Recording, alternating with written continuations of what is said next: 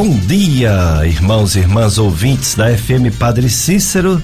Dicas de saúde chegando para você viver melhor. Eu sou Péricles Vasconcelos, médico clínico e do aparelho digestivo. E há muito tempo, né, dicas de saúde aos domingos de 7 às 9 na sua FM Padre Cícero. Se você conhecer alguém que mora em outra região, você pede para baixar os aplicativos, né, de rádio, como por exemplo Rádiosnet, para nos acompanhar aos domingos. Eu estou aqui com o Jossiaberg na operação de som e áudio. E o programa, como eu falei, vai de 7 às 9, tem como objetivo promover saúde, é, bons hábitos de vida boa alimentação, sem muitas gorduras, sem muitos açúcares, evitar vícios como o fumo, excesso de álcool. Atividade física para todos é fundamental. O ser humano veio ao mundo para se movimentar. Então não adianta ficar parado, pois as doenças tomam de conta. Vamos se movimentar. E a gente também segue os temas, uh, os problemas de saúde mais frequentes, para que possamos trazer sempre alguém que entenda daquele assunto e passe, né? Passe as informações precisas, passe eh, as dicas para cada área da medicina. Pronto, você já pode entrar na, no Facebook, na live. Você faz o seguinte: você entra no, no Facebook, aí coloca FM Padre Cícero 104,5 e aí pronto, você já está nos acompanhando, nos vendo na live. E o assunto de hoje? Ah, hoje é um assunto muito interessante. Um assunto bem empolgante, bem útil e também ao mesmo tempo polêmico.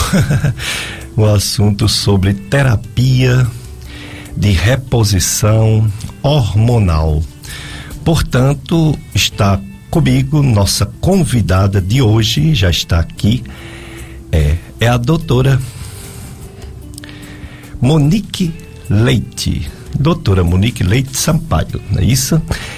Ela é médica graduada pela Faculdade de Ciências Médicas de Campina Grande, Paraíba, residência médica em ginecologia e obstetrícia pela Universidade Federal do Cariri, pós-graduanda em ginecologia endócrino pela CETRUS, preceptora da disciplina de ginecologia no Hospital Universitário Júlio Bandeira, em Cajazeiras. Então, o assunto: mitos e verdades sobre terapia hormonal na menopausa. Bom dia, doutora Monique Leite. Muito obrigado por ter aceito nosso convite. Bom dia, doutor Péricles. Eu que agradeço pelo convite de estar aqui com o senhor. Esse programa que traz tantas informações importantes para os ouvintes, né? Que já faz parte da grade há 25 anos, trazendo informação para todas as nossos ouvintes e, e os ouvintes. Obrigada. De nada, eu que agradeço a disponibilidade, um dia de domingo tão cedo, né? Um dia chuvoso, graças a Deus chuvoso, está aqui conosco para passar informações relevantes sobre esse assunto tão importante. Terapia hormonal na menopausa.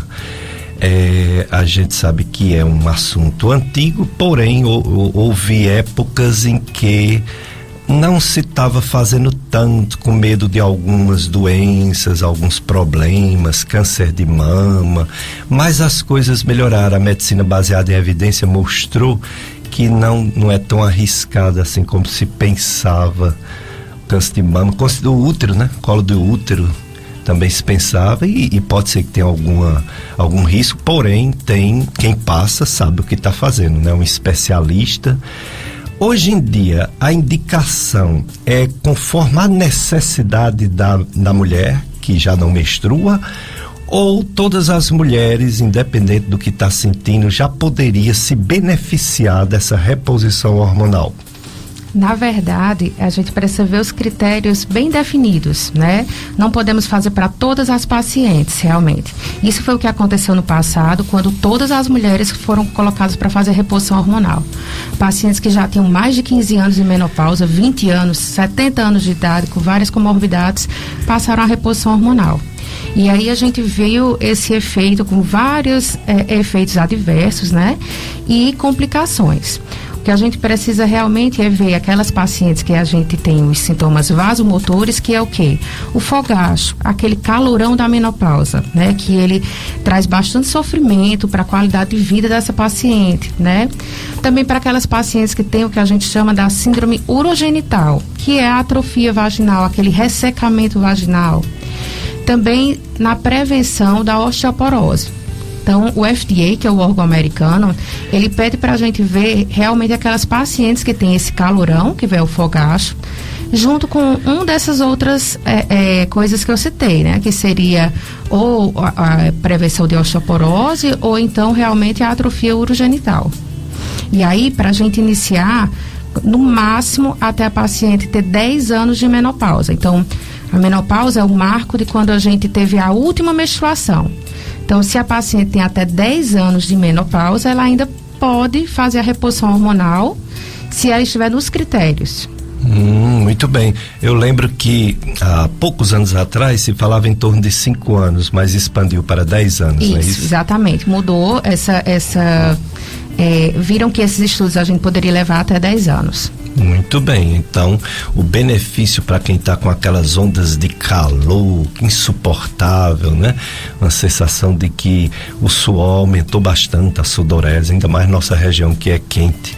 E também essa questão da, da secura na região vaginal, né? Que prejudica a relação sexual, que passa a ser dolorosa, né? Exatamente.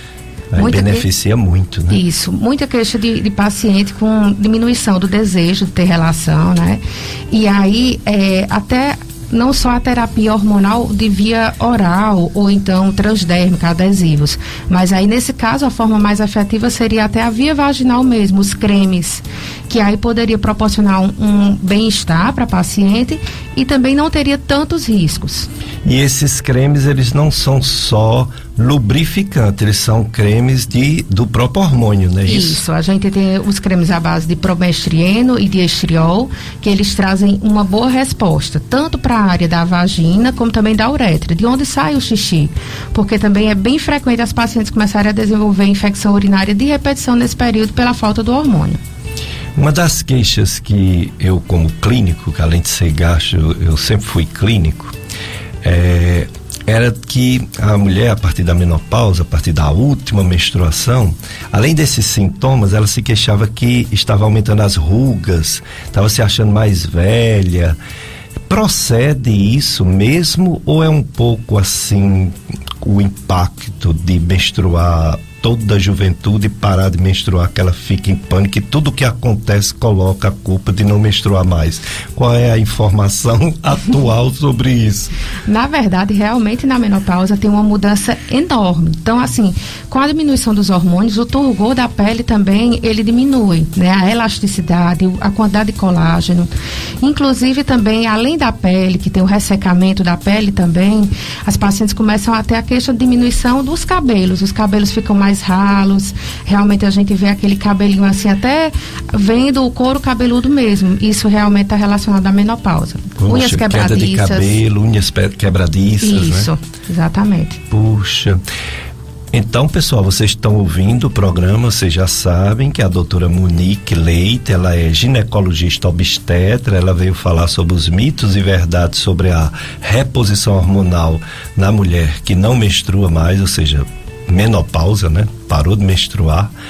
É, e você pode participar, você pode fazer pergunta para ela, certo? Você liga 3512 2000, Josenberg recebe seu, seu telefone com perguntas para a doutora Monique Leite.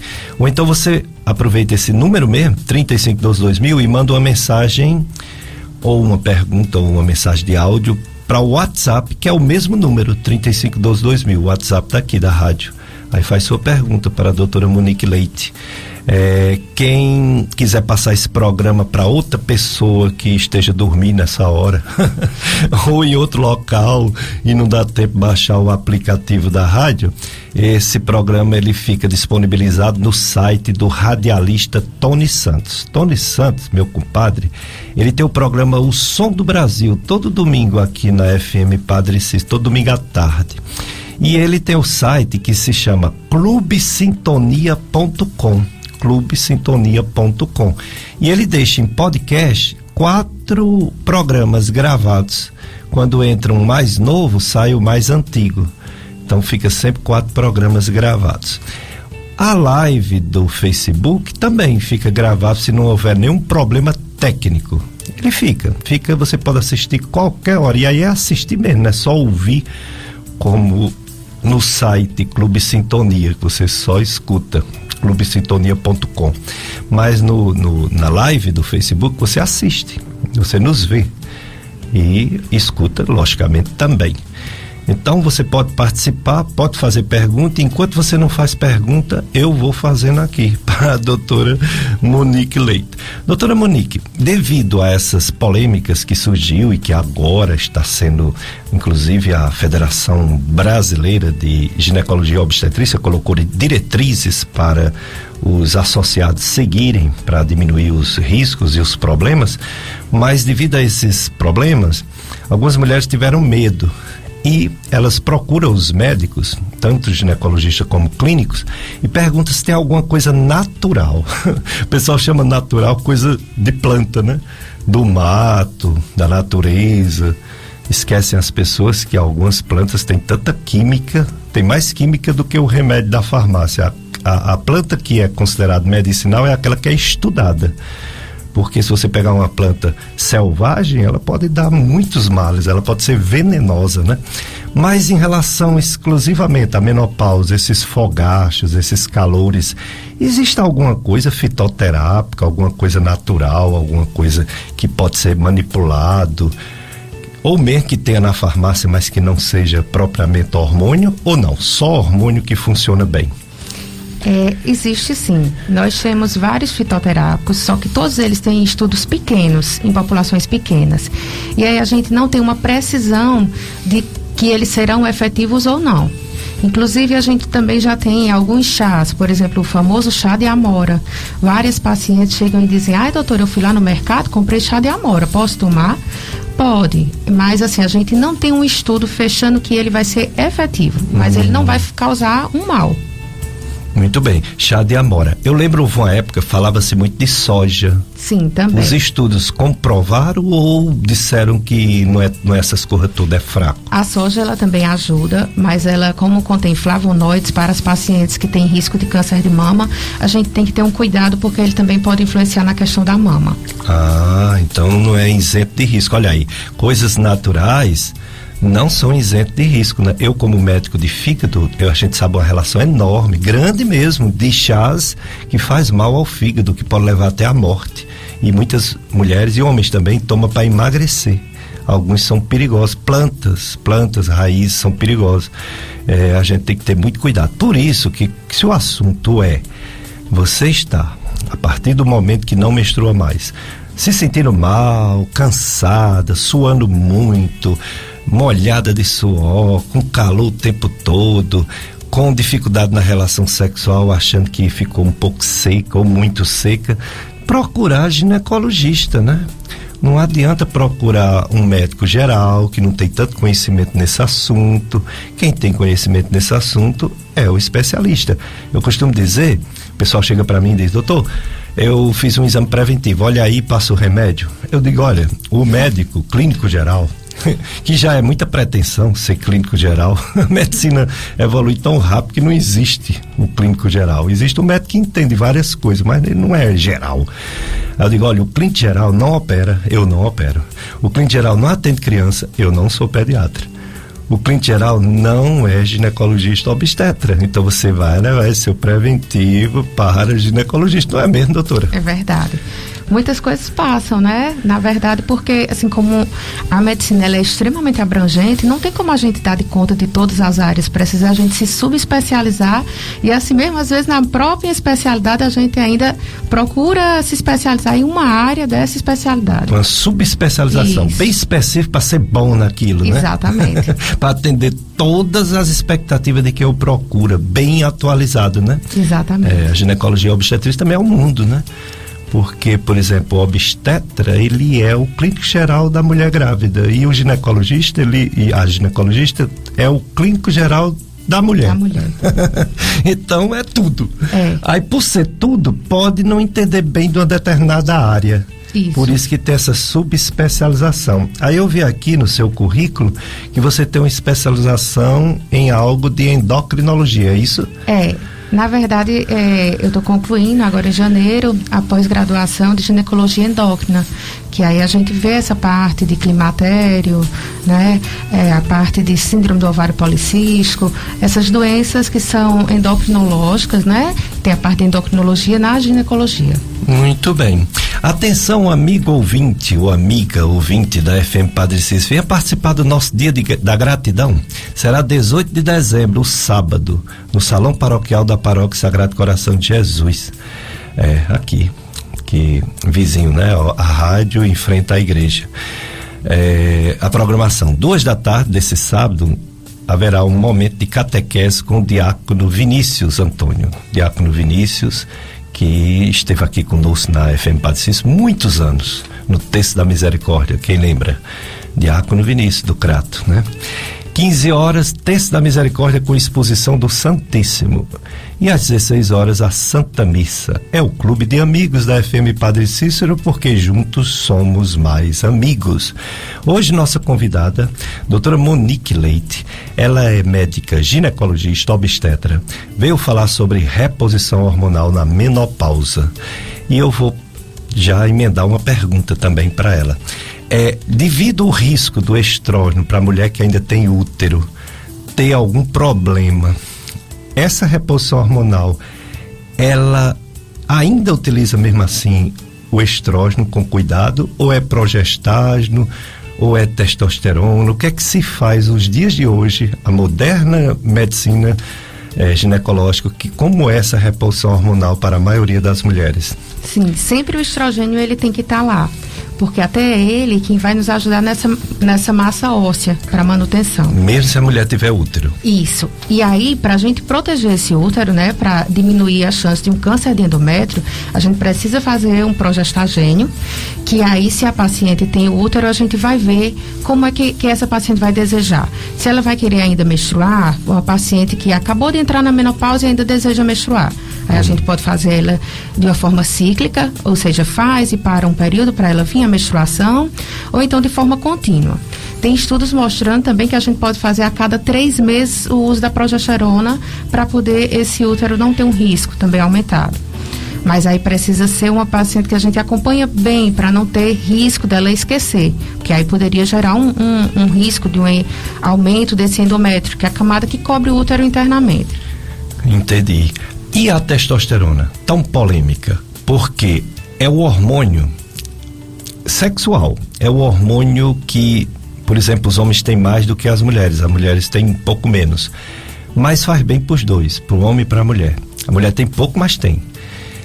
Usar hormônio à base de testosterona é arriscado ou já tem estudos dizendo que bem controlado, bem passado, por quem entende, pode ser feito na mulher? É, a testosterona, ela realmente gerou essa polêmica enorme porque começou a usar de forma indiscriminada. O que acontece é que a testosterona ela é liberada para aquelas pacientes na menopausa, então não é no período que ainda estão menstruando, é na menopausa e que tem desejo sexual hipoativo, ou seja, tem dificuldade na relação sexual. Então a gente pode utilizar ela, mas também não é por um período longo. A gente não tem estudos provando que um período muito longo, passar o restante da vida utilizando, né? Então a gente faz por um período curto, seis meses, para ter uma melhora e também tratar as outras causas que estão levando a esse distúrbio sexual. Mas realmente a gente precisa acompanhar e aí não pode ser usado de forma indiscriminada. Sei. É, eu lembro na década de 80, 90, quando eu me formei, formei em 86, a gente não tinha tantos médicos e o pessoal me procurava para tudo.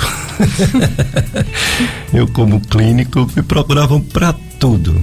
E tinha muito essa conversa da, da menopausa, dessa questão da relação sexual que já não estava prazerosa, da questão dos suores, fogachos.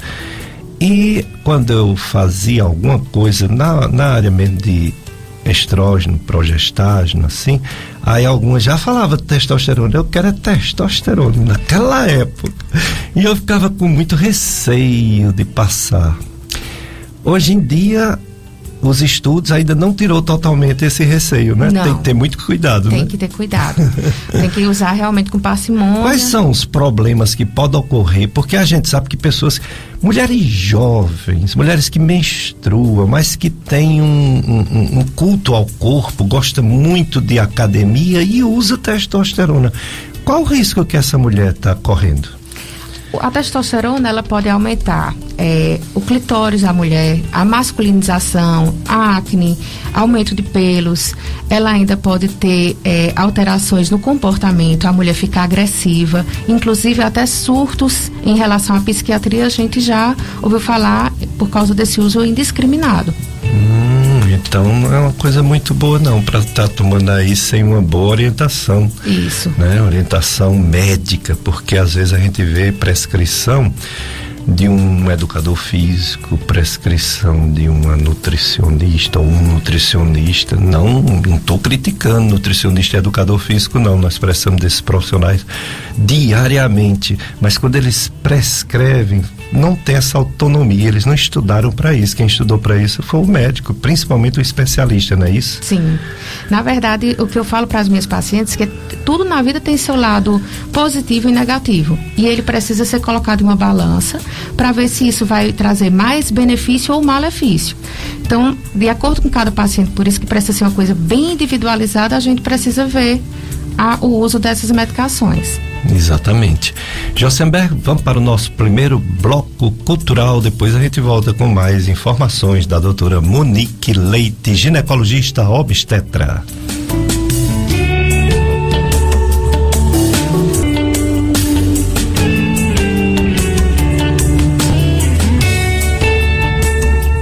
Dicas de saúde na sua FM Padre Cícero, Péricles Vasconcelos falando para vocês. Eu sou clínico, gastroenterologista, médico do aparelho digestivo e estou entrevistando a doutora Monique Leite Sampaio. Doutora Monique Leite é médica, ginecologista, obstetra e veio falar sobre a terapia de reposição hormonal, tão importante, tão eficaz para mulheres que não menstruam mais, mas com cuidado tem que ser feito por ginecologista devido aos riscos, né? É, ela falou sobre as questões mais que as mulheres mais se queixam, como os fogachos, calores, falou sobre a questão sexual, né, que perde um pouco a vontade e também porque fica doloroso a relação.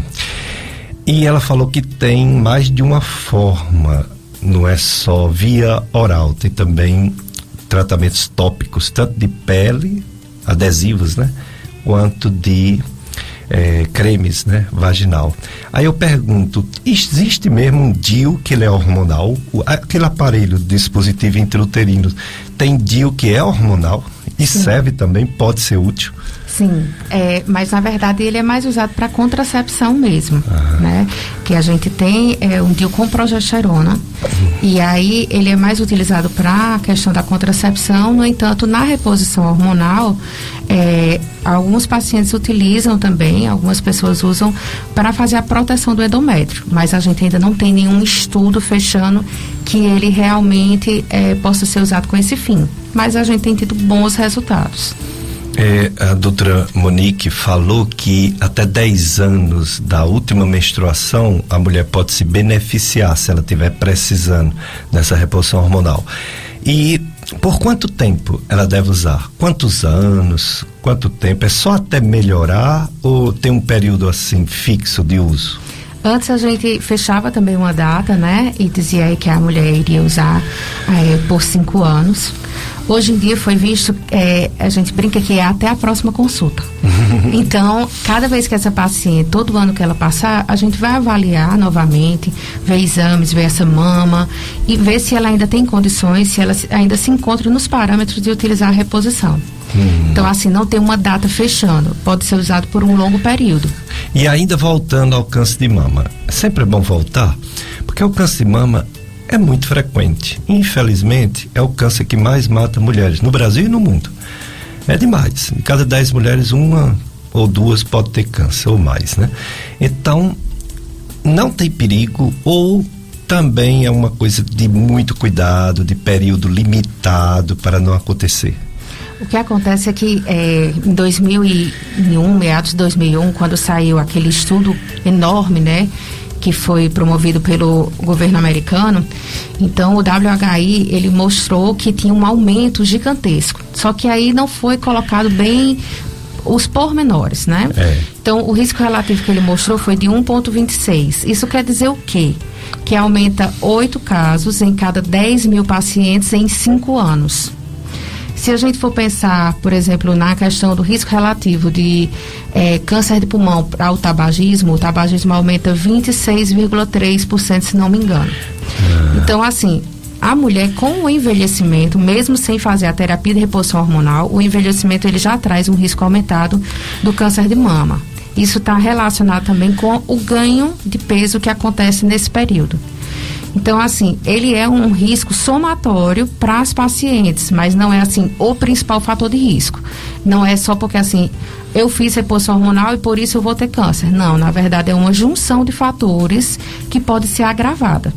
Por isso que a gente precisa ver se essa paciente se enquadra nos critérios, porque, por exemplo, paciente que já teve um câncer, é, que é responsiva a estrogênio, dependente de estrogênio. Então a gente jamais poderia fazer nessa mulher uma reposição hormonal.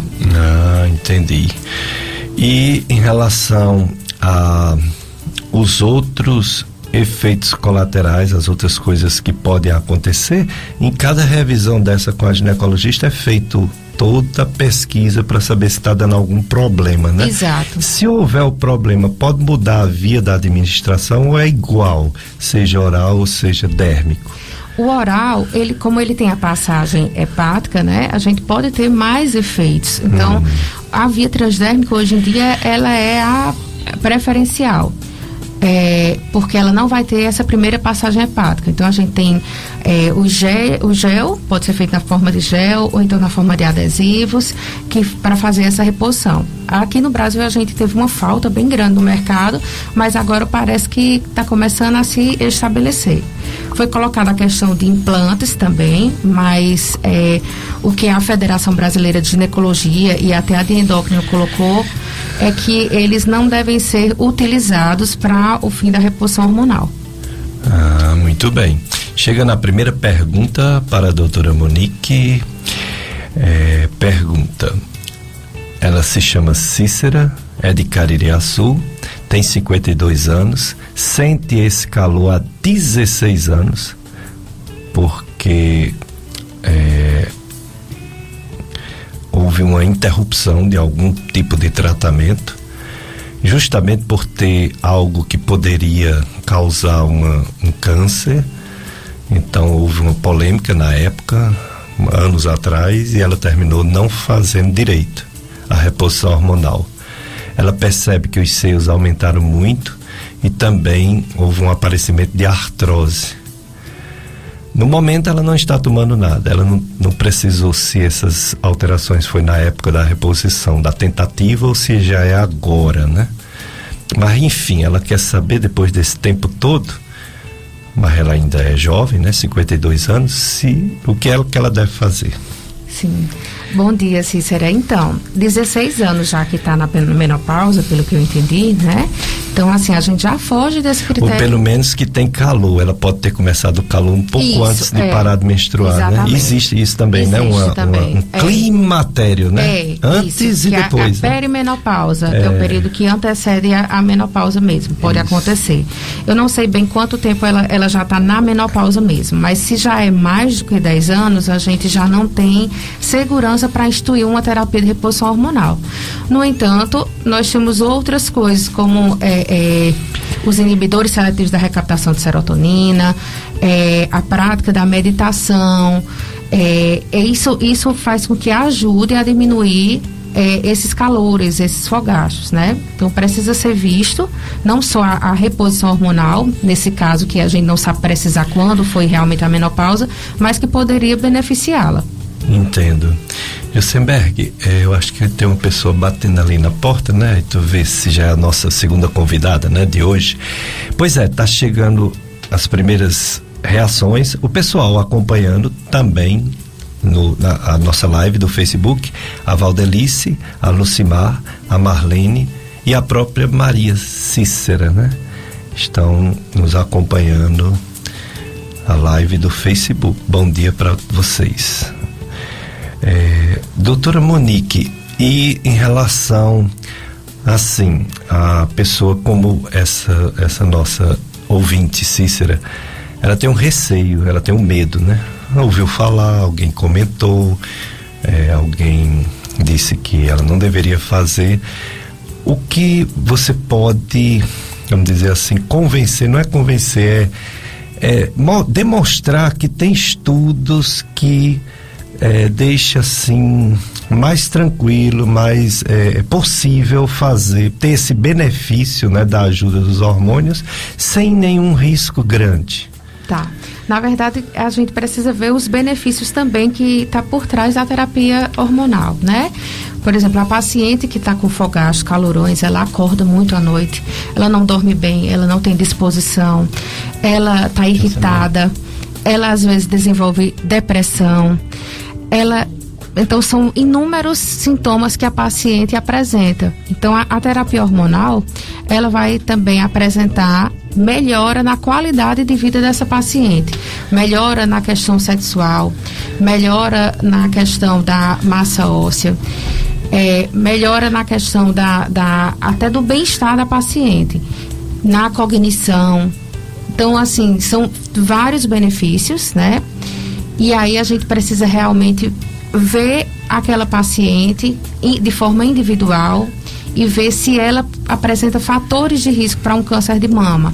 A paciente tem uma história pessoal, bora dizer, de uma mutação, uma história familiar de uma mutação do BRCA1, BRCA2, então a gente não vai pensar em fazer.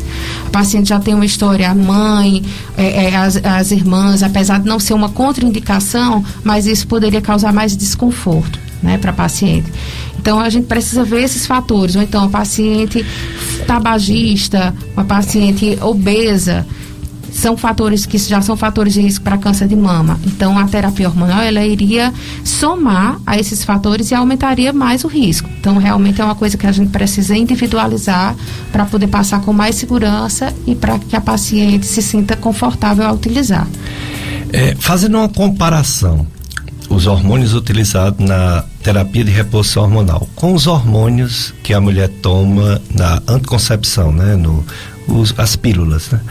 As pílulas, as injeções são iguais, diferentes de dosagem, a dosagem aqui é diferente e assim, por ela menstruar é diferente dela não menstruar, por isso que a dosagem é diferente, seria isso? Na verdade, a, a, são formulações diferentes, né? O estrogênio que a gente usa é o etinil estradiol ou valerato estradiol em quase todas as os contraceptivos. Já na, na reposição hormonal, a gente dá preferência a usar realmente o estradiol, né? E a dosagem, em, em geral, é uma dosagem menor, porque essa paciente ela não precisa mais de uma contracepção. Ela não precisa, ela não tem mais óvulos, né? Não tem mais folículos para uma gestação. Então, é, é uma formulação realmente diferente. Entendi. Ah, muito bem. Doutora Monique, o que você pode dizer, informar, para que uma mulher possa ter menos problemas, menos sintomas na menopausa, quando para de menstruar? É possível? Existe alguma dieta? Existe alguma recomendação? Existe algum exercício? Existe alguma coisa que pode ajudar? Ou não? É uma coisa bem individual que cada mulher vai ter ou não vai ter, independente do que ela faz previamente? Na verdade, os bons hábitos, o que a gente vê é que eles, eles são, assim, melhoram praticamente todas as doenças, né? E aí também, no caso da paciente na menopausa, a prática da atividade física melhora os distúrbios depressivos, de insônia, que são comuns nessa fase, né? Melhora o condicionamento físico e o risco cardiovascular. Também uma alimentação que é rica em frutas, verduras, com baixa quantidade de carboidratos, isso também ajuda tá? Então, já é uma, uma prevenção, entre aspas, né? Assim, Isso. já é um, algo que vai fazer bem eh, sempre Isso. a saúde da mulher e qualquer pessoa, né? Tem dois áudios, não é isso, Josenberg? Vamos ouvir a primeira pergunta em áudio para a doutora Monique. Bom dia, eh, bom dia doutora Monique Leite, me chamo Cleide Arruda, daqui de Juazeiro. É porque tem três anos que eu não menstruo mais, mas eu tô com um calor insuportável, eu não aguento nem dormir à noite, porque meu corpo fica ardendo, aquelas ondas de calor vêm assim de repente, não sabe? Tem hora até assim que eu penso que eu vou desmaiar, de tanto calor, de tanto calor, eu passo mal. E, e eu não sei se eu posso tomar reprodução, reprodução hormonal, porque eu já adquiri o HPV. Aí teve um tempo que eu tomei aquele tibolona por calor. Até que eu melhorei, mas eu fiquei com medo de tomar, né? E agora tá piorando mais essas ondas de calor em mim. Mas eu sinto muitas dores no meu corpo. Sabe, eu passo a noite inteira bolando na cama com muita dor no corpo. Esse calor tá insuportável. Então eu gostaria de saber se eu posso fazer reprodução hormonal, como se eu tenho que procurar ginecologista. Gostaria que a senhora me indicasse, por favor. Bom dia. Então, 45 anos com a qualidade de vida assim ruim, né? Você deve estar bastante cansada, estressada de passar a noite to- todinha bolando, como você diz. Realmente, inclusive, alguns pacientes falam dessa questão de chegar a desmaiar de tanto calor. É, pelo que você me fala, três anos só de menopausa, você entra em um dos critérios, né? O segundo critério, que é o do fogacho, do calor, você também entra. Precisaria a gente ver outras comorbidades. O HPV não é uma contraindicação a fazer a terapia de reposição hormonal. Então, a gente precisaria ver você como um todo, ver seus exames, a parte da mamografia, se está tudo ok, para ver se você realmente se encaixa. Mas você iria se beneficiar muito da reposição hormo- hormonal. Realmente precisa procurar um ginecologista para poder lhe orientar e ver qual é o que você melhor poderia se adaptar, para você melhorar essa sua qualidade de vida. É muito importante se cuidar, viu, Cleide? Procure ginecologista, obstetra para falar nisso, doutora Monique. Onde você atende? Onde é que a, a Cleide ou qualquer pessoa que esteja nos ouvindo possa lhe encontrar? Endereço, telefone. Eu atendo no Pátio Cariri Corporate, ali perto do Hospital Regional, no Centro de Saúde Integrar. É, fica na sala 1004, no décimo andar. Aqui em Juazeiro do Norte. No- Telefone de contato de lá. Telefone, não sabe? Então deu o seu. do WhatsApp ou então do. É, o 988680322. Pode repetir. 988680322. E que se uma pessoa precisa assim de algum hospital, você tem algum tipo de atendimento, tem algum hospital que você faz cobertura ou não? Os procedimentos geralmente eu realizo no Hospital Maternidade São Vicente de Paulo. E no Crato eu atendo no Centro de Saúde eh, Dr. Marcelo Pierre, que fica ali próximo ao Crato Tênis Clube. Exato, doutor Marcelo, urologista, meu amigo, pai da Sofia. Exatamente. Gente boa demais, ambos. Pois é, show de prêmios da FM Padre Cícero. Atenção, ouvinte da rádio. Nos dias 24 e 30 de dezembro acontecerá o show de prêmios da FM Padre Cícero. Dois dias com muitos sorteios de brindes durante toda a prova. 58 24 35 12 58 24. Show de prêmios da FM Padre Cícero. Doutora Monique, é, ginecologista, obstetra, está falando sobre reposição hormonal e falou sobre os bons hábitos de vida que as mulheres devem ter, mas sempre quando ela tiver como a nossa ouvinte Cleide, né, se sentindo mal, realmente ela precisa é, procurar assistência médica, pre- precisa de uma avaliação ginecológica. Doutora é, Monique, a gente, médico, ele faz uma anamnese enorme, uma, umas perguntas, muitas perguntas quando ele quer descobrir a doença de uma pessoa. A anamnese da ginecologista é diferente? É mais resumida? Como é o, o procedimento? Uma mulher que procura uma ginecologista, como é essa consulta no geral? Na verdade, a consulta da ginecologia, como o senhor próprio falou, né, que é uma é, a médica clínica da mulher, então ela realmente precisa ter esse aporte de pegar tudo da saúde da mulher, né? Da parte do sono, a parte da qualidade sexual, funcionamento do intestino, que é muito importante. Às vezes, muitas mulheres têm queixas de dor é, embaixo do ventre e acham que é por causa do útero e, na verdade, é pela constipação intestinal. A questão é, do, do funcionamento do urinário, se está urinando bem, prática de atividade física, tabagismo. Então, tudo isso é, é, faz parte também das nossas perguntas. Hum, muito bem. Tem outro áudio, né, Josenberg? Vamos, mais uma pergunta para a doutora Monique. Bom dia, eu gostaria de fazer uma pergunta para a doutora. Eu já estou com 45 anos. Eu acredito que a menopausa deve estar chegando.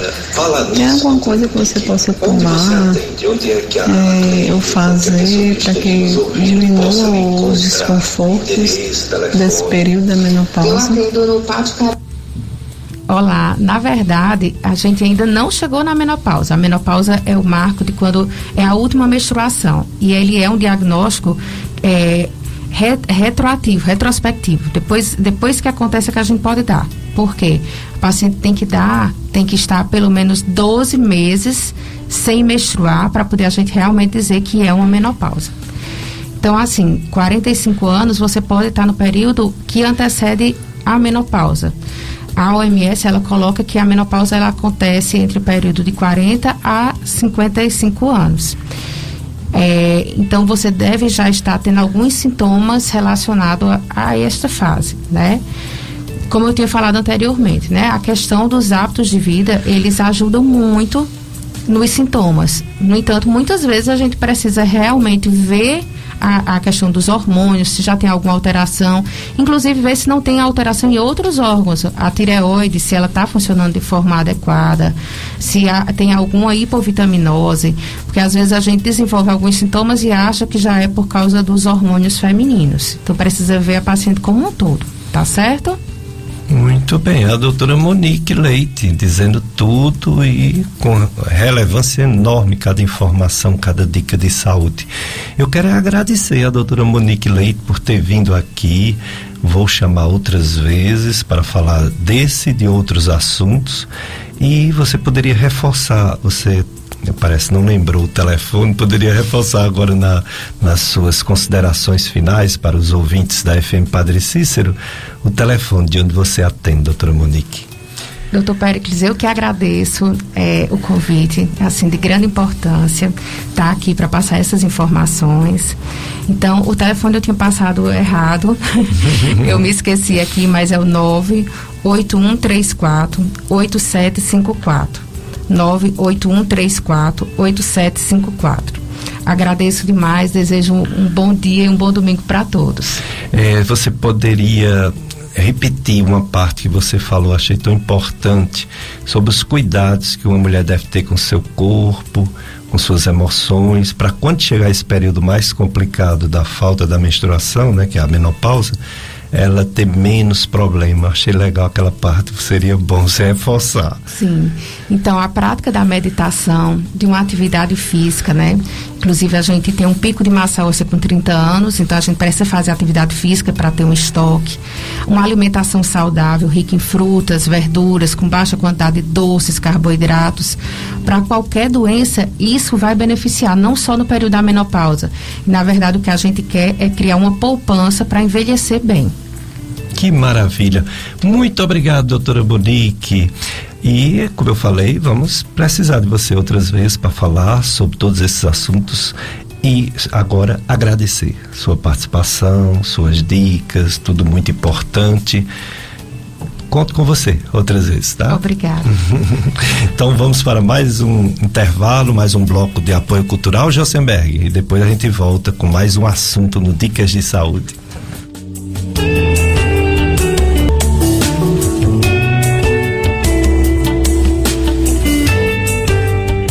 Dicas de Saúde FM Padre Cícero, eu sou Péricles Vasconcelos, médico clínico do aparelho digestivo e o programa Dicas de Saúde sempre trazendo informações relevantes, importantes para você, ouvinte, né? Para ficar ligado, vamos já apresentar nossa próxima convidada.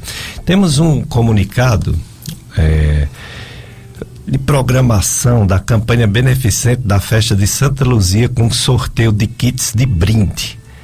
É isso mesmo. Os festejos em honra a Santa Luzia vai do dia 4 ao dia 13 de dezembro.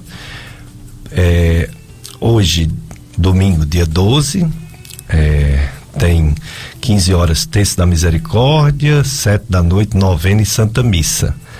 E a campanha beneficente da festa de Santa Luzia, com sorteio de kits de brinde, o primeiro brinde é uma churrasqueira grill acompanhado de um ventilador faqueiro de 24 peças. E assim vai, né? Tem um purificador de ar, tem um liquidificador, tem um espremedor de fruta, tem um brinde de mil reais. E você pode participar, né? Para você participar, você entra em contato no WhatsApp 98109 2747. Aquele prefixo 88 98 109 27 47. Lá você pega todos os avisos e poderá participar né, dessa campanha. Certo? Então vamos lá. Estamos com a nova convidada. Agora está conosco a enfermeira, doutora Fernanda. Doutora Fernanda Silva. Ela é enfermeira e estomaterapeuta. Estoma estomaterapia, ela vai explicar direitinho esse tratamento, né, de feridas, tratamento das feridas que afetam o ser humano. E eu quero agradecer a doutora Fernanda Silva por mais uma vez, ela já esteve aqui um, um ano atrás e aceitou novamente nosso convite para falar de coisas tão importantes como são essas feridas. Bom dia, doutora Fernanda. Bom dia, doutor Pericles. Bom dia a nossos, nossos, nossos é, participantes aqui do, do programa da Rádio Padre Cícero, que estão aqui no estúdio. E bom dia também aos ouvintes, né, da nossa Rádio Padre Cícero, que estão distribuídos aí por todo o Cariri, né? Em especial, quero. A gente pode mandar uma, um alô especial, não pode, doutor Pode, ficar à vontade. Pois eu vou mandar um alô especial para uma pessoa que ele admira muito. Uma é. paciente sua. Rogéria, de Missão Velha, ah, que está na escuta. Rogéria de Missão Velha. É, uma paciente Legal. sua que ele admira muito, viu? Oh, coisa boa. Obrigado, viu, Rogéria? Muito obrigado pelo seu carinho, viu? É, a dona Terezinha também, a mãe dela, Terezinha Carvalho. Terezinha Carvalho eu, pelos nomes eu tô lembrando, viu, de vocês, com certeza. Pois é, são pessoas que lhe admiram demais e, e marcaram, olha, não deixem de mandar o meu abraço para o doutor Pérez. Muito obrigado. É, quero também mandar um abraço, doutor Pérez, para os pacientes do Instituto de Estomoterapia do Cariri, que também estão na escuta, com certeza, certo? Nossos pacientes aqui de Juazeiro, de Barbalha, temos pacientes também nas, nos estados, nas fronteiras, né? Pacientes da Paraíba, pacientes é, do Pernambuco também aqui com a gente, é, da, de das nossas fronteiras ali. É, e daqui da região, né, da de Missão Velha, do Barro, pacientes de todo, todo o Cariri que estão sempre conosco. São pessoas que também são ouvintes daqui da Rádio Padre Cícero. E um alô especial para o conjunto Casimiro Farias, também de Missão Velha. Pessoa também, pessoal também que admira muito o seu trabalho, doutor Pericles. Muito obrigado a todos vocês ouvintes, estiveram ouvindo agora o programa. Eu quero agradecer, viu, a vocês, a audiência e a consideração, né? O retorno que vocês dão através da nossa querida enfermeira, doutora Fernanda Silva, que é enfermeira pela Universidade Estadual da Paraíba, é especialista em estomaterapia pela UES. É, Universidade Estadual do Ceará. Especialista em saúde da família e ensino em saúde. É mestre em saúde da família pela Fiocruz, URCA sócia proprietária do Instituto Estomaterapia do Cariri, estomaterapêutica do Hospital Regional do Cariri. Os colegas lhe elogiam muito também, viu? Os colegas médicos que, que bom, eu tenho doutor. contato, a gente dá aula nas duas faculdades e às vezes fica conversando. Uhum. Meus filhos estão no internato, lá no regional, um deles, né, a outra vai entrar agora. Aí a gente conversa lá, conversa de cá, aí a gente fala dos pacientes, aí quando fala dos pacientes que tem alguma ferida assim, aí a gente se alguém fala o seu nome, né? Do seu trabalho, um trabalho exemplar, um trabalho é, fundamental na recuperação de pacientes do Hospital Regional do Cariri. Você também trabalha no Hospital Regional de Salgueiro, não é sim, isso? Sim. Na Secretaria de Saúde de Missão Velha. E é membro do grupo de pesquisa de enfermagem e estomaterapia da URCA, ligado ao CAPS, e do grupo de pesquisa de tecnologias para o SUS CAPES URCA. Muito bem. Muito atuante, doutora Fernanda. É, você e sua colega, que não pôde, infelizmente, vir hoje, né? Exato, a doutora Itefânia, né, que é minha sócia no Instituto de Estomoterapia do Cariri. É uma pessoa maravilhosa, um profissional Certeza. ímpar, né? Infelizmente não, não teve como estar aqui conosco. Mas vai ter, vai ter a oportunidade dela Sim, vir também. Com certeza, ou com mas você, estamos acompanhando também, certo? Pela, ouvindo aqui no programa participando, pelo menos como, como ouvinte né, do, do programa para enriquecer. A, a estomaterapia, eu vou fazer perguntas, mas vou adiantar que, é, que são tratamentos de feridas, seja agudas ou seja crônicas. E que é, esse tratamento é feito seja em hospital, seja em clínica, seja na residência né, da pessoa e vários fatores influenciam nessa cicatrização. Tem o tratamento e tem o fenômeno natural do próprio organismo, né? o sistema imunológico né? de defesa. E tem várias tecnologias para ser utilizado. Então, doutora Fernanda, me diga qual é o, o, o, o, Claro que tem as particularidades e os tipos de feridas e os tipos diversos de tratamentos, diversos mesmo.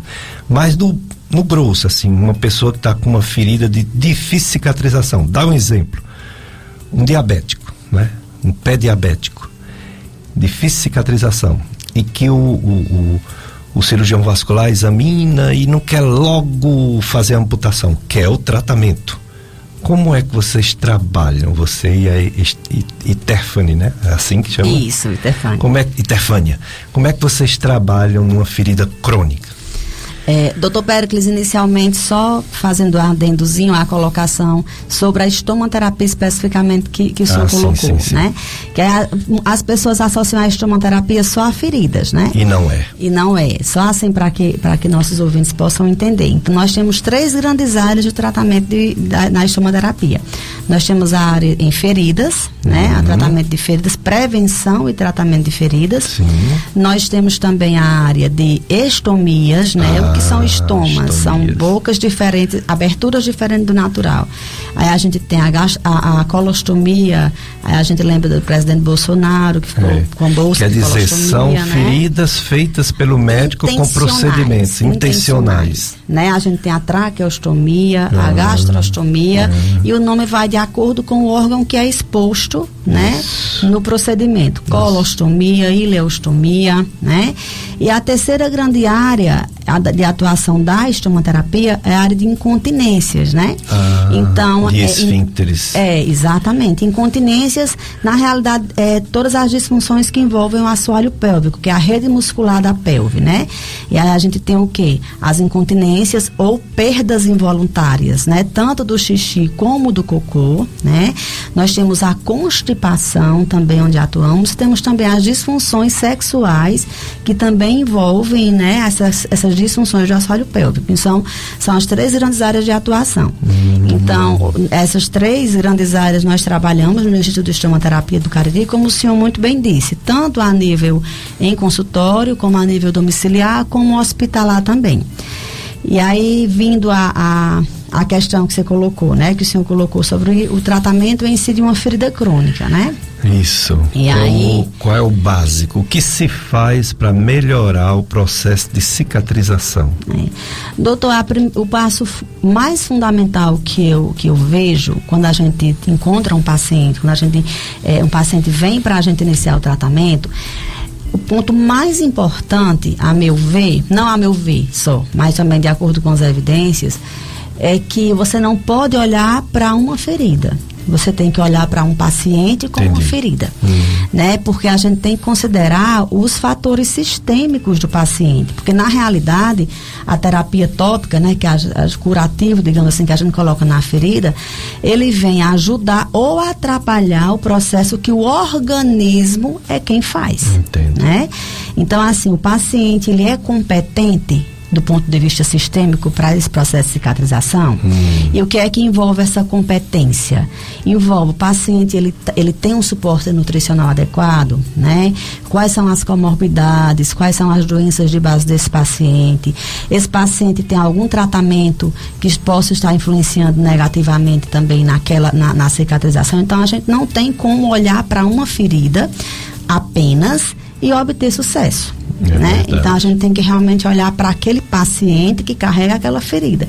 E eu trago os fatores sistêmicos, no caso biológicos do paciente, mas a gente também não pode esquecer dos fatores sociais, dos fatores econômicos, né? Então muitas vezes a gente pensa que a, a unicamente prescrever uma, um, um, curativo, mesmo olhando do ponto de vista do paciente, biologicamente, mas assim, será que o paciente economicamente tem condição de estar tá seguindo todas aquelas orientações? Será que tem suporte social para o próprio cuidado, principalmente principalmente quando é um paciente acamado, dependente, né? Então, assim, se você não fizer essa avaliação holística completa, né, sistêmica do paciente, dificilmente a gente realmente tem bom resultado. Então, eu colocaria isso como principal ponto, seja qual for a ferida certo? Entendo. E aí é, o senhor colocou, né? Qual seria o primeiro, o, quais seriam os primeiros passos? Eu coloquei a questão dos fatores sistêmicos, né? Hum. O segundo passo seria você, a gente perce, é, investigar a etiologia da lesão. O que é etiologia? A origem, o que levou à formação daquela lesão, uhum. né? Aquela lesão é uma lesão traumática, que aconteceu a partir de um trauma. É uma lesão que é, ela, ela veio a acontecer no paciente a partir de uma condição de uma condição de saúde específica, como você bem citou, a questão do diabetes, né? Então, assim, eu não tenho como tratar um pé diabético sem é, é levar em consideração a etiologia da doença, o que levou à formação daquela ferida. Né? E aí a gente tem que ir exatamente em cima do fator que levou à formação da ferida, porque não adianta eu tratar a ferida e não tirar o fator causal. Exato. Se eu não tirar o fator causal, vai ser um ciclo. É. Ela vai cicatrizar e vai voltar, ou, nem, ou muitas vezes nem cicatriza. A exemplo do que você colocou sobre o pé diabético, né? Hum. Então, o pé diabético, né, que é uma síndrome caracterizada pela destruição dos, dos, tecidos do pé, né, com infecção ou com alguma condição vascular associada. Então a gente tem que investigar exatamente como é que tá, o que é que leva a essa questão do pé diabético. Os dois principais motivos é a neuropatia periférica, porque o diabetes ao longo do tempo, principalmente o diabetes que não teve aquele controle adequado, o paciente vai desenvolver neuropatia periférica, né? Os é. nervos periféricos vão ser atingidos. Isso. E o paciente sente dormência, sente alguns sintomas que muitas vezes levam, passa por traumas diversos, feridas diversas e o paciente sequer percebe. E tem também a questão vascular, né? O paciente diabético, ele, ele tem muito mais chance de desenvolver a doença aterosclerótica, né? Que vai é, entupir, para que as pessoas obstruir a luz dos vasos arteriais e vai diminuir a vascularização, né, para aquele pé. Então são esses dois fatores que a gente tem que levar em consideração. Então como é que estão esses fatores? Como é que está a neuropatia? Como é que está a circulação? Se o paciente não tem uma circulação adequada indo para o pé, sangue suficiente, como é que essa ferida vai cicatrizar? Por isso que a gente trabalha de forma multidisciplinar, né? Como o senhor falou muito bem aí, da figura do vascular, da figura do endocrinologista do nutricionista, do próprio fisioterapeuta, né? E aí, para o pé diabético, chegando, enfim, na questão do tratamento, a grande maioria das lesões do pé diabético são de origem neuropática. Por conta, é, exatamente por conta dessa deficiência que acontece nos nervos periféricos. E aí, a maioria das vezes, doutor Péricles, são lesões que se desenvolvem na região plantar, na sola dos pés né, por pontos de pressão, né, ao longo do tempo, com a neuropatia motora, o paciente, a marcha do paciente muda, os pontos, então nossa, nós, nossa marcha, nosso caminhar, ele é feito para que a pressão se distribua de forma igual em todo o pé. E não, se eu tiver um ponto a mais de pressão, aquele ponto vai sofrer à medida do tempo e vai originar feridas. Então, muitas vezes, a grande maioria das vezes, o paciente diabético, a origem das, das feridas é exatamente essa. Então é um paciente que vai pisando ali no ponto de pressão e aquela lesão vai, vai e rompe, né? Então, se a gente, a gente tem que tratar essa lesão, mas se a gente não tira o fator, fator causal, que é exatamente o pisar na lesão, qual é a ferida que cicatriza se eu piso constantemente nela?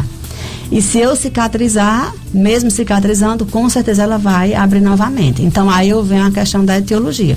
Se, se o motivo é o pisar nesse ponto de pressão, a gente tem que aliviar esse ponto de pressão com sapatos adaptados, por exemplo né? A gente tem que olhar para a ferida, mas a gente não pode deixar de olhar para o sapato que aquele paciente tem que usar, exatamente para aliviar a pressão naquele local, né? E a partir daí a gente realmente ter uma, uma cicatrização que seja adequada e não seja aquela coisa cíclica do paciente, melhorar e piorar né? Depois disso tudo que eu falei, é que a gente pensa realmente na terapia tópica, que é o curativo, uhum, né? Exato. E aí a gente tem tecnologias diversas no mercado, né?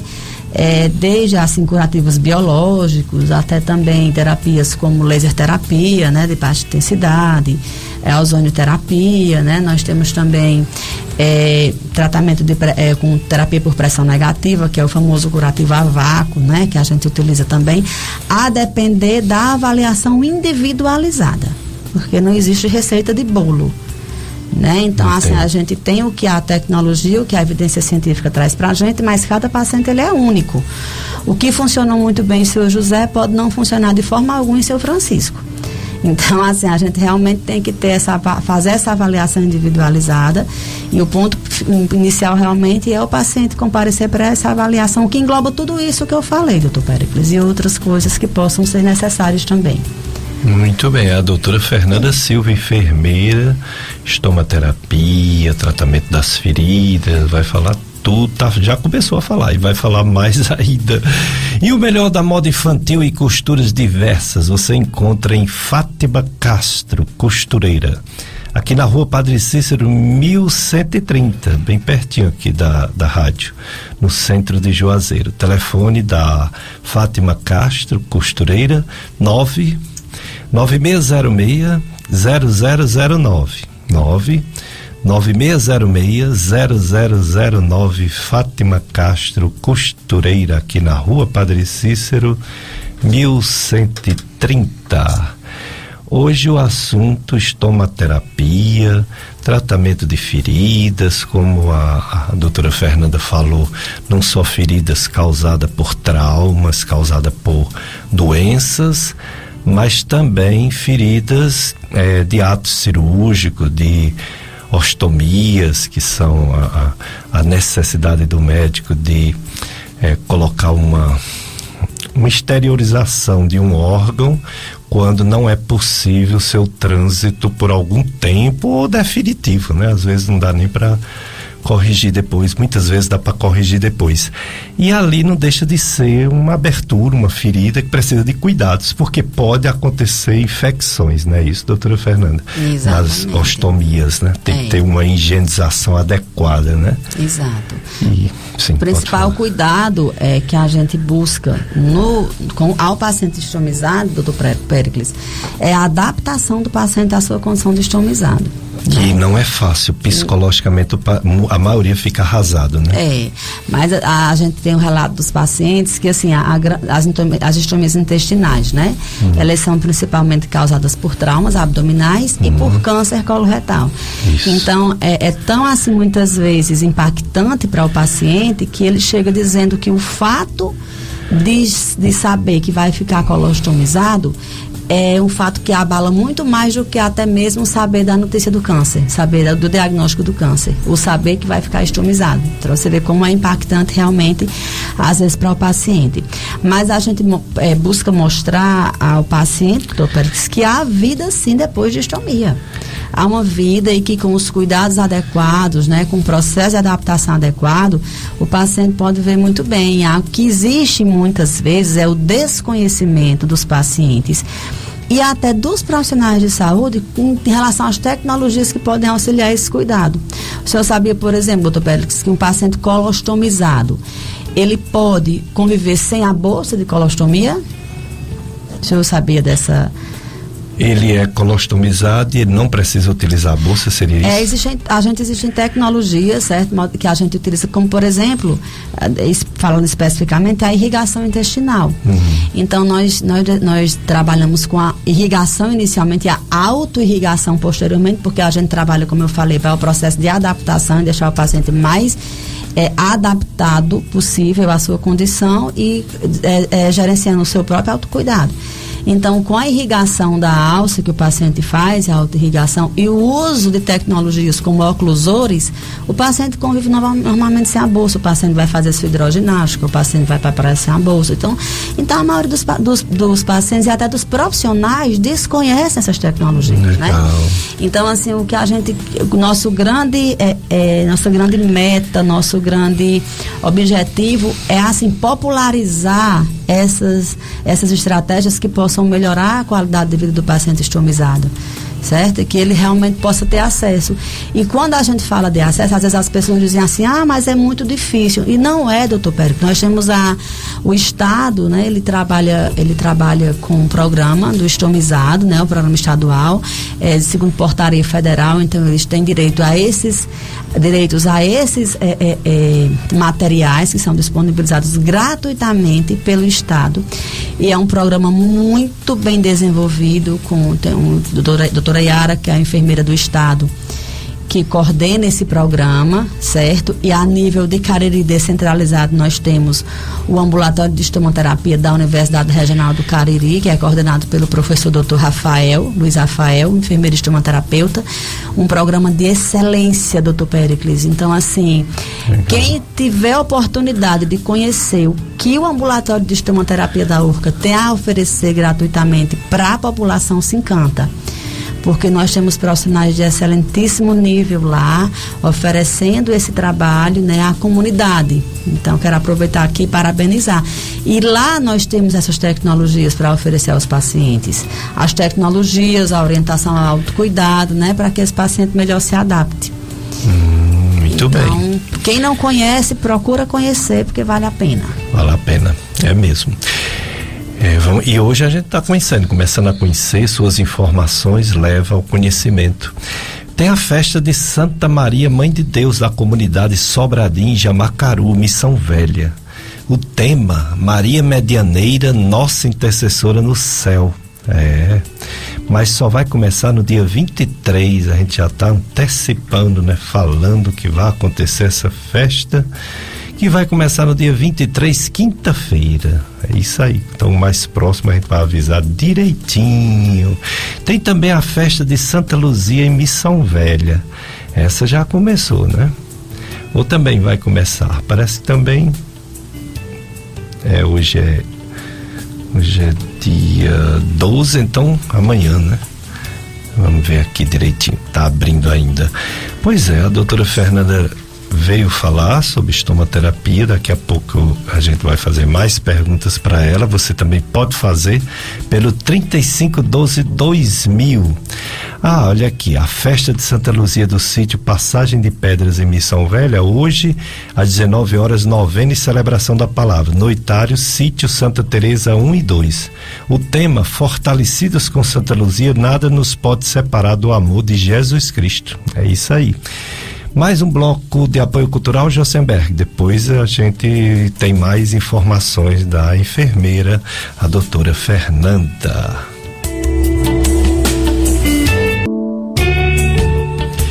Dicas de Saúde, FM Padre Cícero, a rádio que educa e evangeliza. Estou aqui com Jossenberg, apresentando o programa. Nossa convidada, a doutora Fernanda Silva, enfermeira, falando sobre estomaterapia, como ela falou, todas as feridas, seja é, procedimentos médicos, seja de doenças, etc. Ela está falando tudo aqui. E tem uma participação por áudio, né? Vamos ouvir o áudio, Jossenberg. Bom dia, doutor Péricles. Bom dia, doutora Fernanda. Estou ouvindo o seu programa. Tá maravilhoso, doutor Péricles. E com essa convidada, doutora Fernanda, aí é que tá mais especial. E quero dizer, doutora Fernanda, é, que sou Maria de Jesus, a filha de Dona Maria Campina, sua paciente, que tratou aquele ferimento por longos tempos com a senhora e com a doutora Epifânia, e que também a senhora e a doutora Epifânia trataram também da perna de minha avó, ela que já tinha é, 99 anos, e que graças a Deus, com a ajuda de vocês, o, o ferimento da perna de minha avó é, foi cicatrizado e, enfim, ficou tudo bem. Então, quero parabenizar vocês por meio desse programa que leva riquíssimas informações a todos. Então, um abraço à doutora Fernanda e um bom dia para todos também que estão ouvindo esse maravilhoso programa. Doutora Fernanda. Dona Maria de Jesus. Eu disse aqui a doutor Péricles que na hora que a senhora começou a falar, eu lembrei da sua voz. Não pude esquecer de Dona Maria Campina do meu coração, um abraço muito grande para a senhora. Estou morrendo de saudade. Quero revê-la, não como paciente, né? Uhum. Mas como amiga. Eu costumo dizer, doutor Pericles, que porque os pacientes que vão para a gente, dificilmente eles vão uma, duas vezes. Ficam com a gente geralmente dois, três meses, durante, a, a gente acompanhando o processo. E ao final, nós não damos altas ao, alta ao paciente, nós damos alta ao amigo que a gente Isso. conseguiu naquele processo. E elas duas eu considero amigas, apesar de a gente não ter visto, mas Dona Maria Campina é aquela pessoa que está no meu coração, Dona Maria de Jesus também, a filha que cuida tão bem da mãe. Né? Então, um abraço muito grande para vocês. É só saudades, viu? Apareçam para nos visitar. Coisa boa, né? O reconhecimento de um trabalho, isso é muito gratificante para qualquer profissional de saúde, muito bacana mesmo. É, a Ana Rogéria Figueiredo parabeniza a doutora Fernanda e a gente pelo programa. Ana Rogéria. Ana Rogéria é a sua fã que eu falo Pronto. no da... Opa, Ana Rogéria, ela falou aqui, eu já estava me passando. Ó. Muito obrigado, viu, pelas suas palavras elogiosas e a gente fica muito satisfeito pelo, não só pelo reconhecimento, mas pela pelo que a gente faz na vida, né? O contato que a gente tem com as pessoas e as pessoas realmente dá o feedback, né? Dá o retorno do que a gente tenta fazer de bem para, para elas, né? Nem sempre a gente consegue ajudar, mas pelo menos uma palavra, né? De, de conforto, uma palavra de incentivo, né? De melhorar a autoestima, a gente sempre tenta fazer isso e algumas pessoas reconhecem. Muito obrigado, viu, Ana Rogéria? Pra, por sua vida é a vida de todos da sua família, viu? E estou aqui com essa pessoa especial, viu? A doutora Fernanda, que gosta também muito de vocês e vocês gostam muito dela também. pois bem, uma pergunta, doutora Fernanda. Você falou de uma de uma de um ferimento por uma doença. Falou também de um ferimento por ostomia. Mas eu lembro bem que tem uma coisa muito comum que também é um ferimento. Por exemplo, uma pessoa tem uma necessidade de pontuar uma, uma lesão, um corte, né? Só que ela tem uma, uma, uma contraindicação. Ou porque tem uma doença infecciosa, ou porque não deve fechar aquela lesão. E aí os médicos dizem essa frase tão popular: não deixa assim, vai sarar, vai vai cicatrizar por segunda intenção. Exato. Eu gostaria que você comentasse esse, isso que é tão comum na medicina. Isso. Não vamos fechar, é perigoso. Vamos deixar cicatrizar por segunda intenção essa ferida. Isso. É bem comum mesmo, doutor Pérez. E quando, gente, e quando o médico diz isso ao paciente, geralmente ele sai com interrogação. Por segunda intenção.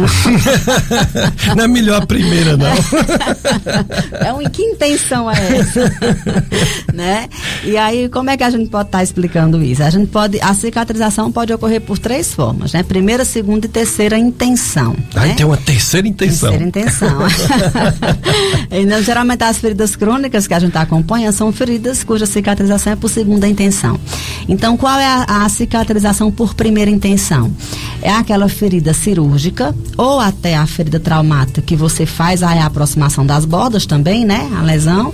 Então, assim, é uma ferida que é feita geralmente quando não é quando é a cirúrgica de uhum. forma intencional é uma cirurgia é feita asepticamente com rigor asséptico com relação à esterilidade tudo a esterilização da, da, de todo o procedimento enfim E aí o, o, cirurgião aproxima as bordas com a sutura, né? Com os pontos. Isso. E aí essa é uma cicatrização por segunda intenção. Hum.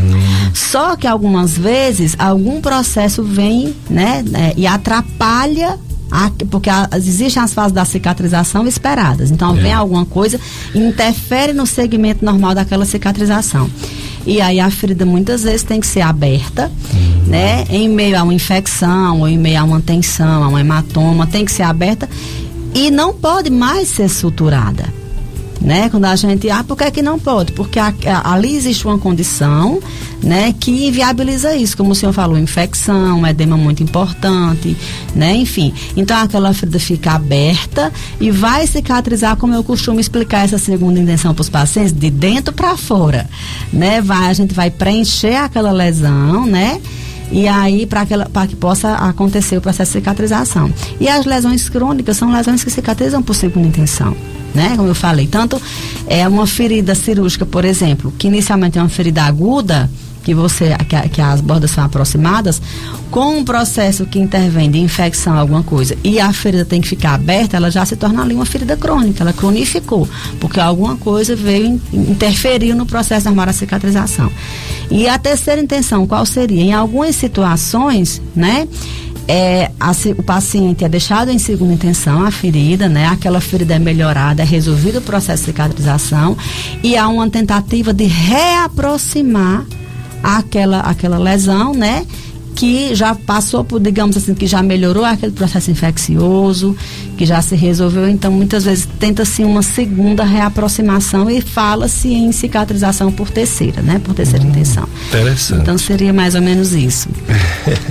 Muito bem. Bom, sempre a gente tem que falar dessa Covid-19, porque o medo persiste, né? As melhoras que houve não foram de acabar a infecção, foi de melhorar a situação epidemiológica, mas não de acabar. Então, Juazeiro do Norte, nós temos o boletim de ontem dizendo que nessa última semana houve uma morte. A média está sendo em torno de três mortes por mês no Juazeiro do Norte. É, a semana passada ninguém, não houve morte, mas essa semana teve uma. Ontem não teve nenhuma. É, casos novos, apesar de ontem só ter tido quatro, a média de 13 casos novos por semana, sem, dia, né? 13 casos novos dia, a média semanal. E antes era 17, então houve uma melhora de 31%. No caso de pessoas internadas, em torno de 10, tem 10 pessoas internadas e tem 87 pessoas em isolamento social domiciliar. Portanto, 97 pessoas. Semana passada eram 124 pessoas, uma melhorinha. Mas é uma, uma coisa bem estável, né? Não está uma melhora espetacular como a gente gostaria que fosse. Então devemos continuar tendo os cuidados, de distanciamento social, de uso de máscaras, higienização, tudo isso é muito importante. A nível de Brasil, a média de casos, morte, dia caiu para 179, mas ainda é muita coisa, né? 179 vidas perdidas dia, todo dia, 180 todo dia. E casos novos, mais de 7 mil ainda é muito coisa para uma doença que dava a impressão que quando chegasse 2022 acabaria. Não é bem assim. Nem as vacinas não acaba essa doença. É uma grande arma de ajuda, graças a Deus. Existem as vacinas, mas ela não acaba totalmente esse vírus que ele tem uma capacidade de se modificar. É, são as mutações as variantes, né? O vírus, os vírus ele vai mudando. Ainda bem que essa Omicron ainda não tem nenhum caso de morte pela Organização Mundial de Saúde. Quer dizer, ela é menos letal do que a Delta e outras. Mas ela é muito contagiante, tá demais. O mundo todo tá cheio dessa Omicron. No Brasil tem poucos casos, mas está aumentando. É, ainda bem que até agora não tem nenhum caso de morte. Lógico que vai ter, infelizmente vai ter. E mesmo pessoas vacinadas mas pelo menos A vacina está segurando, principalmente no Brasil. Nós já temos é, 139 milhões de brasileiros vacinados com duas doses, o que dá mais de 65% da população. Pelo menos uma dose, 160 milhões, que é mais de 75% da população. Se for considerar só a população acima de 16 anos, que antigamente era assim, né? Era só acima de 18, depois acima de 16, agora 12.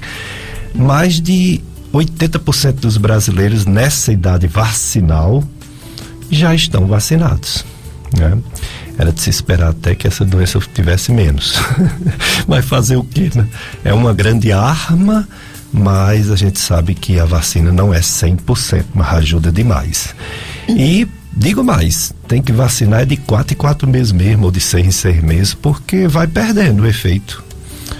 O sistema imunológico vai perdendo a memória de combater esse vírus e é por isso que tem o reforço para todo mundo, viu? Todo mundo tem que vacinar mais uma vez, principalmente pessoas de idade, né? Pessoas de idade pessoas doentes. Então é isso, é, é, continuar se vacinando, é continuar tendo cuidado, é não pensar em aglomeração, não se confiar que, por, que porque foi vacinado então eu estou imune, então eu vou tirar o tempo perdido e vou para mil e uma festa. Não é bem assim, né? Temos que ter cuidado. Pois bem, o assunto de hoje estomaterapia, tratamento de feridas. A doutora Fernanda Silva, com sua colega Iterfânia, elas são especializadas, elas fazem um trabalho ímpar, um trabalho profissional, um trabalho especializado, uma coisa assim que é padrão, assim, é referência aqui no Cariri. Antigamente a gente não tinha, infelizmente. E agora temos, graças a Deus, profissionais nesse nível de fazer tratamento de feridas.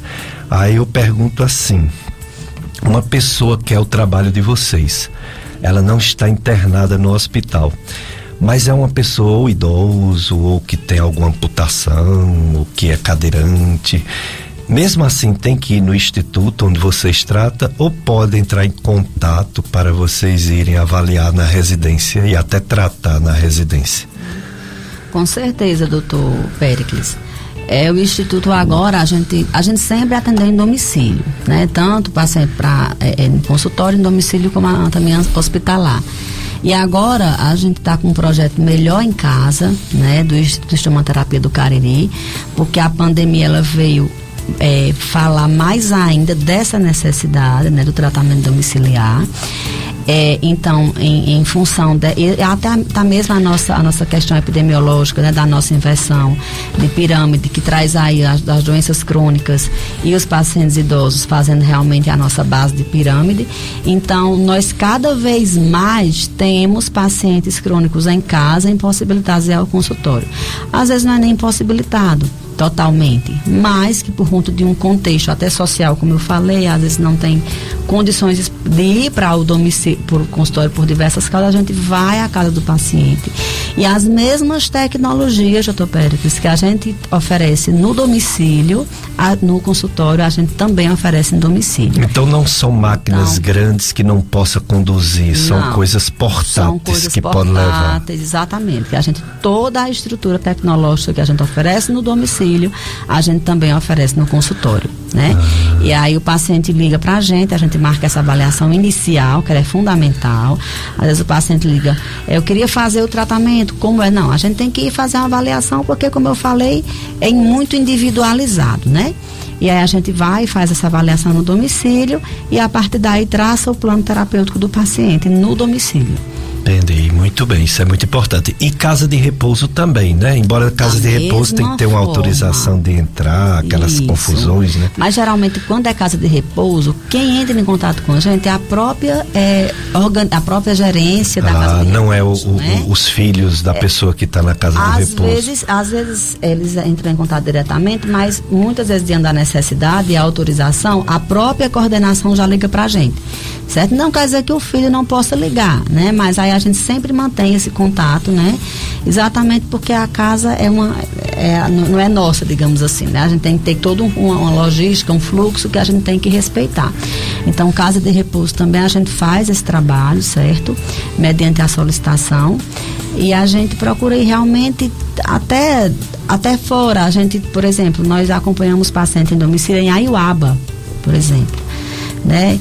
É, a, os recursos da telemedicina, né, da, da enfermagem também, é, em, da, que, que, através dessa, das tecnologias, né, que nos reportam aos diversos lugares do mundo, nos dá essa possibilidade. A pandemia suscitou isso. Então, durante a pandemia, nós e até ainda nós realizamos muitas tele, teleconsultas, né, que aí a gente a, a vai faz a avaliação inicial e fica naquela naquele acompanhamento também quando em lugares mais distantes, né? Acho que o presencial não é substituído, mas em lugares mais distantes a gente tem como ter esse suporte tecnológico também que nos ajuda. Doutora Fernanda Silva, tem um, um dito popular que diz assim: de doido e de mé, todo mundo tem um pouco.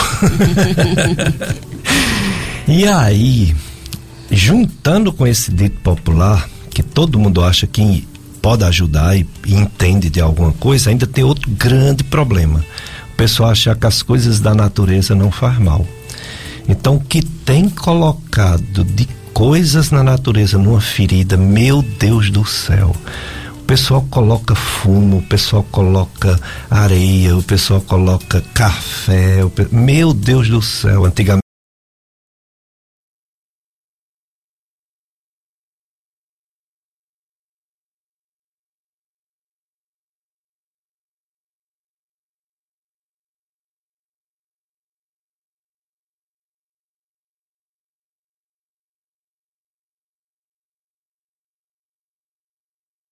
bem perigoso, doutor Pericles, porque é, é o vizinho que orienta, é o parente que orienta, a própria pessoa que vai no doutor Google na internet, né? Que o doutor Google às vezes atrapalha muito também, oh. né? E aí deixa de procurar o atendimento especializado, não só no contexto de tratamento de feridas, mas de uma forma geral, geral. né? Então, assim, realmente isso é um, grande perigo. E assim, a gente tem as, a grande maioria das lesões, doutor Pericles, que chegam para a gente com complicações maiores, elas são advindas exatamente desses tratamentos, certo? Inadequados que são realizados no domicílio. Então, assim, eu deixo um alerta, gente. É, eu falei inicialmente aqui para doutor Pericles que quem cicatriza é o organismo e o que a gente coloca em cima da lesão é para ajudar ou atrapalhar. Então, é muitas vezes atrapalha, atrapalha muito. A lesão piora consideravelmente, certo? A gente retrocede muito na, no, no, tratamento do paciente quando existe algum desses fatores. Então, assim, da margarina, a manteiga, a maionese, né, ao pó de, de diversos. A gente, eu não estou querendo aqui, ao pó, inclusive de alguns fitoterápicos, chás, lavar a ferida com determinado chá, colocar. Planta, né? Babosas. Exatamente, colocar determinadas, determinados pós naquela lesão. Enfim, o que é que a gente tem a dizer? Que a natureza da fitoterapia é uma ciência, certo? E a gente tem sim muitos recursos naturais que podem nos ajudar no tratamento de feridas. No entanto, como o doutor Pericles muito bem falou, são é, medicamentos também. Né? Então, assim, existe a forma de se colocar, né? Essa, é, o processamento desse produto que vai ser colocado, né? Então, assim, dose, tudo isso tem que ser visto, né? Então, muitas vezes é, é, piora consideravelmente quando não, não, também tem que ser prescrito por um profissional de saúde. Não é porque é um fitoterápico que eu posso achar que serve colocar de qualquer forma naquela lesão, não né? Então a gente tem o aloe vera, que é a babosa, a gente tem o marbatimão, a gente tem a copaíba, né? Que são é, é, fitoterápicos, né? Conhecidamente eficazes no processo de cicatrização. Mas a forma que se, que se faz aquela aplicação, ve, o veículo que aquele, aquele princípio ativo é trazido então, assim, ele tem que ser farmacologicamente preparado para ser utilizado ali. Entendeu? Então, se isso não acontecer, como eu falei, muitas vezes o paciente chega piorado. Uma situação que muitas vezes era simples acaba se tornando complicado, evolui com infecções que muitas vezes só chegam a ser até letais, acreditem. Não só por esse motivo, obviamente. Mas esse cuidado, né, esse descuidado, digamos assim, acaba piorando muito a situação. Então, deixo essa essa dica, esse alerta para os, os pacientes no cuidado a feridas. Outra coisa, doutora Fernanda, é, existe uma, umas feridas que não podem ser fechadas, assim, cobertas com curativo totalmente, e outras que podem é, cobrir, outras têm que ficar exposta. Claro que quem faz essa avaliação é quem vê, é uma enfermeira que tem a formação, como você, é, um médico vascular, um médico específico de dermatologista, mas de uma forma geral, tem como informar o povo o que é que deve ser coberto com gaze ou que deve ficar exposto ou não tem, só olhando mesmo cada ferida? Não, no geral, doutor, hum. doutor Pericles, eu diria que toda lesão ela deve ser coberta. Hum. Entendeu? Porque, Porque tem assim, muitos micro-organismos que podem vir, né? Ah, eu, eu, gosto de brincar com os pacientes que eles dizem assim: ah, eu vou deixar a ferida aberta para a ferida respirar. Eu digo, opa, quem respira é o sistema, é o nariz, é o pulmão, não existe é aí a pessoa, não é a ferida. Exatamente. Então a ferida exposta, ela pode ressecar, né? Então a ferida, a cicatrização, ela acontece em meio úmido, né? O que também é, uma, é, é uma, um, um, conhecimento que a gente deve colocar por terra é a questão do meio seco, que a, a ferida está sequinha, tá boa. Não, a, a cicatrização, a divisão celular, o processo de mitose acontece em meio úmido. Né? Então, se está seco, então a grande maioria das vezes aquele, aquela cicatrização é dificultada. Então, a gente exatamente, se a gente expõe, a gente geralmente resseca o leito da lesão, expõe a lesão aos contaminantes externos, né? E aí muitas vezes piora, né? Dificulta mais ainda o processo de cicatrização. Então, de uma forma geral, eu, a minha a orientação é que realmente as feridas sejam cobertas e não fiquem expostas, né? E aí, como o senhor falou, a gente vai fazer aquela avaliação individualizada e qualquer coisa fora disso seria orientado também. Muito bem, agradecer mais uma vez, doutora Fernanda Silva, por sua vinda aqui no nosso programa e nas suas considerações finais, você pode dar novamente o contato, um telefone, né, para alguém que esteja precisando dos seus trabalhos profissionais. Obrigada também, doutora, doutor Pericles, a todo o pessoal aqui da Rádio Padre Cícero, aos ouvintes. Nosso telefone de contato é o DDD 88 99 53 40 39. Então, mais uma vez, agradeço o convite, a receptividade aqui do, de todos vocês da rádio, aos ouvintes. E estamos dispostos aí a, a, a vir quantas vezes forem necessários, tanto eu como a doutora Tefânia. Estaremos aqui, tá certo? O prazer foi imenso mais uma vez. Muito obrigado, doutora Fernanda Silva, obrigado, José Amberg. E você, ouvinte da FM Padre Cícero, vão ficar agora com a missa, viu? A missa vai ser transmitida pela rádio nesse advento, preparação, Natal. E no próximo domingo, se Deus permitir, estaremos aqui mais uma vez com mais um Dicas de Saúde. Portanto, bom domingo, dia do Senhor, bom domingo santo e de paz para todos. Um abraço para todos.